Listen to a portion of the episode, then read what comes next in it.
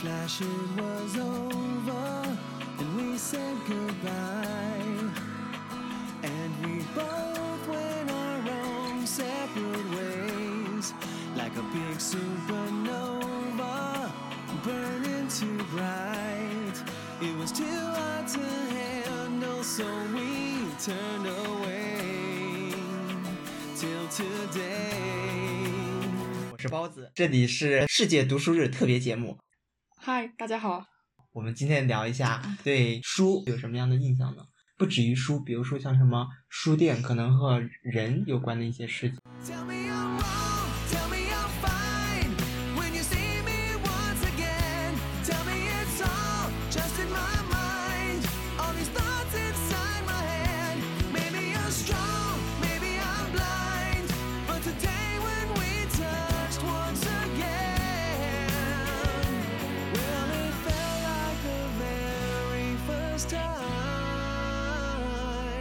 我看书就比较大杂烩，你知道吗？就跟捡破烂差不多，你知道吗啊？当然我捡的不是破烂，我捡的都是我爱看的书，比如像是我之前我们之前做那个名著那期的时候，我有说过，我看的第一本书就是名著《安娜·卡列尼娜》，但是呢，就是我的读书旅程特别的神奇，就人家一般看完名著之后呢，就会接着继续深入，你知道吗？但是我看了，我还吸取了很多网络文学的。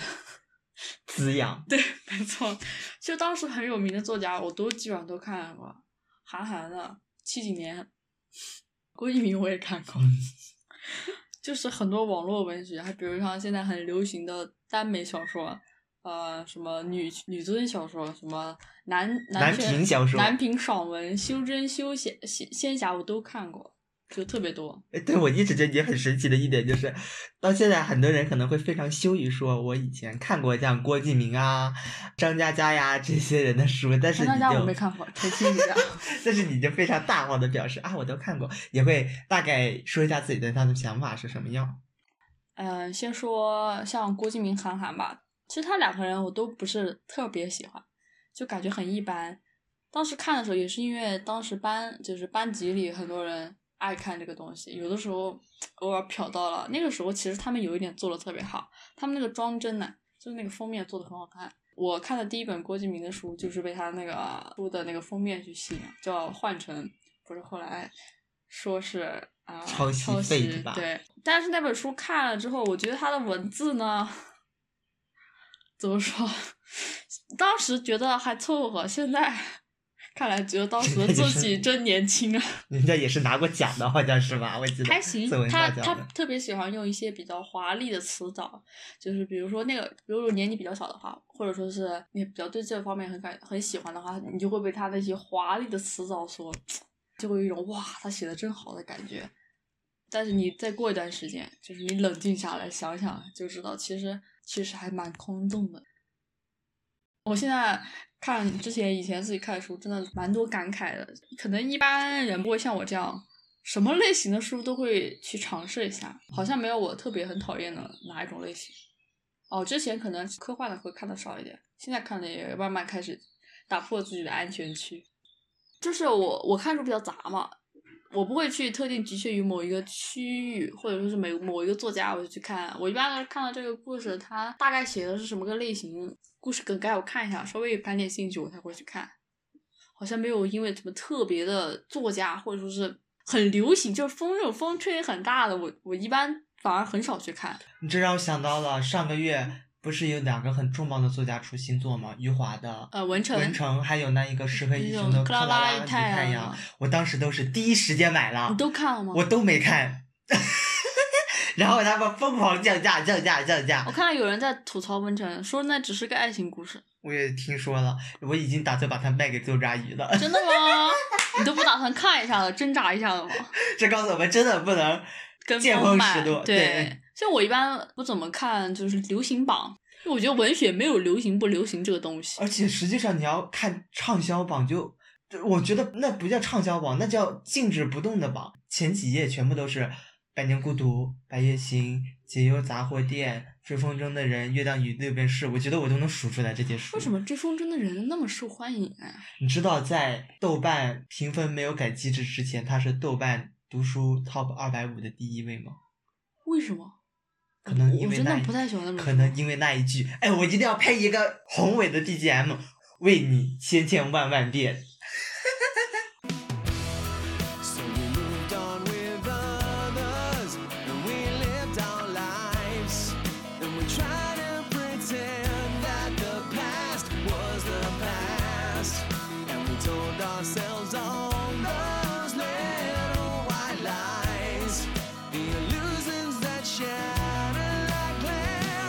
对书很大一部分的记忆都是和书店有关。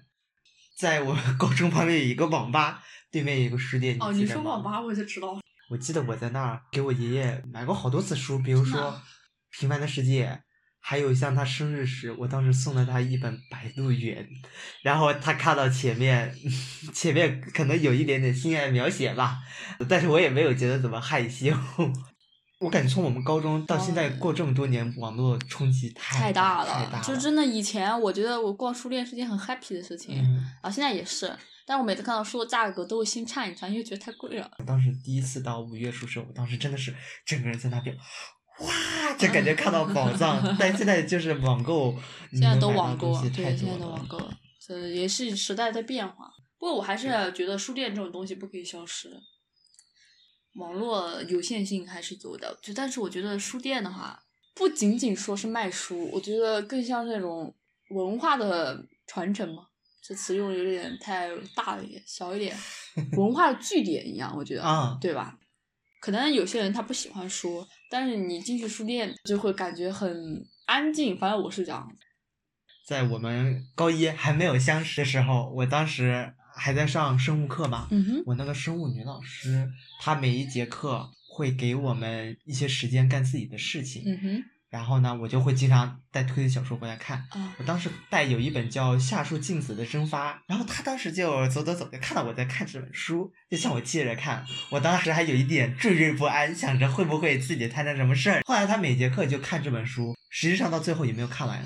然后他有的时候和我讨论日本的推理影视剧，真的吗？对他会说到三浦友和。实际上很多人说到三浦友和，只会想到他和山口百惠，对他和山口百惠的神仙眷侣爱情，或者是他演过不少电视剧。对，或者像血疑这一类剧，但是很少会提到他演过很多的这种侦探推理剧。然后我这个老师他就会跟我，聊到这样子的。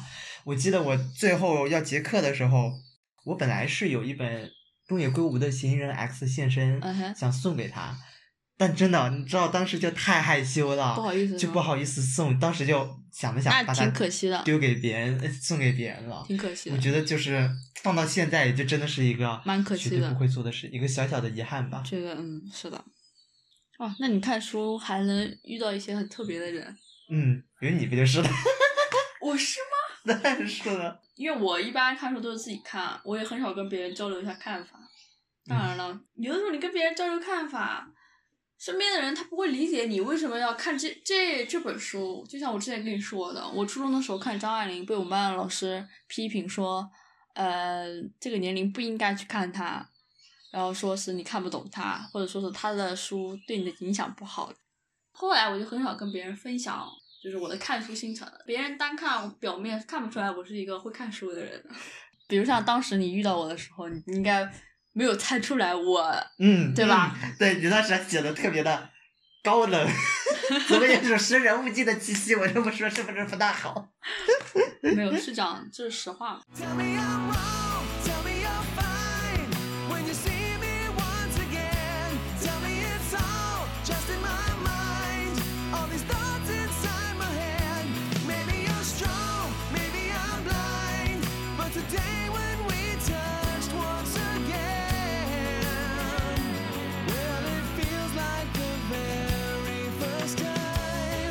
我们都算从小看书嘛，嗯哼，不知道你有没有遇到过？尤其像我现在，可能因为比较家里蹲这样的，而且我又特别喜欢发读书感想这些，嗯，就经常会碰到有人跟我说：“哎，你读这些书没有什么用，成绩也没有那么怎么好，怎么怎么样。”刚开始会有过一些不开心吧，然后也有一些质疑，它到底有什么用？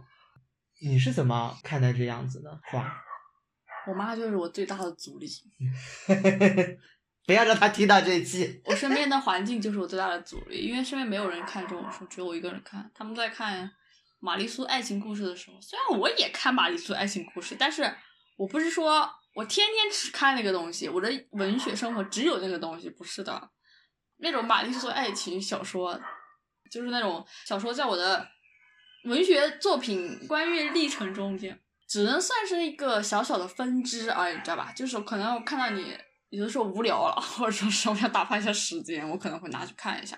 但是其实这有些现在网络文学有写的很不错的，怎么说呢？就是你因为你看书这个东西，旁边没有人跟你看一样，人家也不关心你这个事情。而且我妈总是认为你看这个东西实在是对你的人生，他他都把这个 拔高对拔高上升到你的人生了。他说对你的人生毫无帮助。但是我我的理做法就是，Who care？你不要管我，我也不要管你，好吧？所以我妈跟我在这方面的争斗真的是非常的多，我们俩经常进行这种争斗，比如像大半夜趁她走的时候打手电筒看书这种事情，我经常干，你知道吗？她初三的时候收了我很多的书，他藏东西特别会藏，就导致我一本书没有看完，不知道它的结局，他就已经把书给我收走了，就是就很烦躁，我就只能站在书店里把后面的看完，你知道吗？就很 烦，就很烦。但是我好像从来没有思考过为什么要去看，或者说是我没有去思考过他对我有没有用这个问题，因为我不在乎。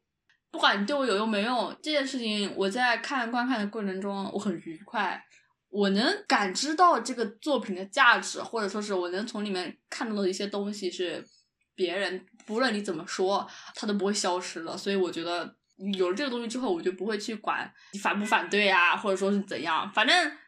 那句话怎么说来着？道高一尺，魔高一丈嘛。你有办法，我也有我的办法去应对啊，对不对？所以说，我还真的没有迷茫过。我最近就得出来一个结论，我就想的是，他可能，甚至可能，它肯定是真的没有用的。但是我认为它没有用，就不代表它没有意义。在现在这个时代，怎么说呢？我感觉读书它就像你读书一样，它就是成为一种很私人领域的事了。就是可能以前相对来说没有这么多媒介的冲击，它相对来说是一个比较大众化的东西。但是现在因为这种冲击吧，它就慢慢慢慢，一方面是被迫，也一方面是我们会更自愿的将它收缩为一种私人领域类的东西。这种意义来说，它完全就只可能是对你一个人而言。对吧也就是只要你想清楚，你到底为什么读书，或者你甚至都不用你想清楚，你只要在做这个事情，它就肯定是有一定意义的。对，不仅是读书，我觉得做其他的事情都是这样的。呃，现在你很想坚持一件事情，还是其实挺困难的。现在发现坚持太难。我从小到大唯一坚持一件事情就是一直在看书，基本是？吧？